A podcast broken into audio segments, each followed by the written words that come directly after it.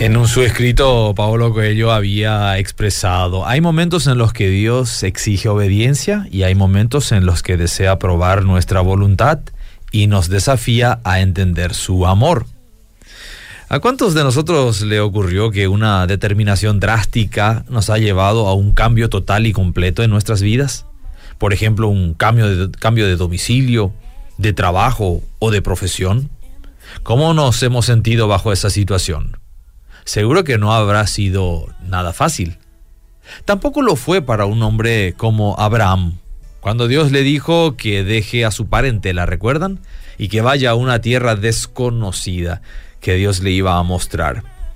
Dejar la comodidad de lo que conocía e ir rumbo a lo desconocido suena quizás interesante, pero difícil de realizar y se requería de una determinación drástica. No creo que haya sido menos para un Abraham.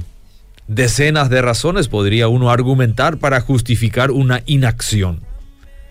Sabemos razonar fehacientemente el por qué sería mejor hacer las cosas de otra manera. Aunque sea, nos gustaría realizar pequeñas modificaciones a las instrucciones recibidas de manera que podamos obedecer, pero a nuestra manera. Algunas veces nos conformamos con que hemos hecho muchas de las cosas que nos ha pedido Dios, que no ha sido nada fácil lo que se nos pidió y que hicimos el mejor sacrificio.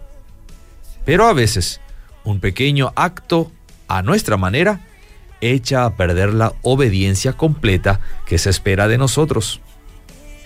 Y todos sabemos que la desobediencia trae consecuencias tanto a corto como a largo plazo. La obediencia incondicional descansa sobre una convicción de que Dios es bueno y sabe bien lo que hace. Por eso nos indica cómo conducirnos.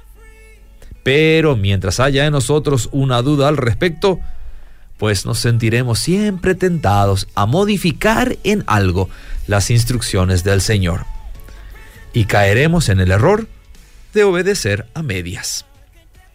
Así que tomemos en cuenta lo que dijo Bonhoeffer. Jesús ha hablado. Suya es la palabra, nuestra la obediencia.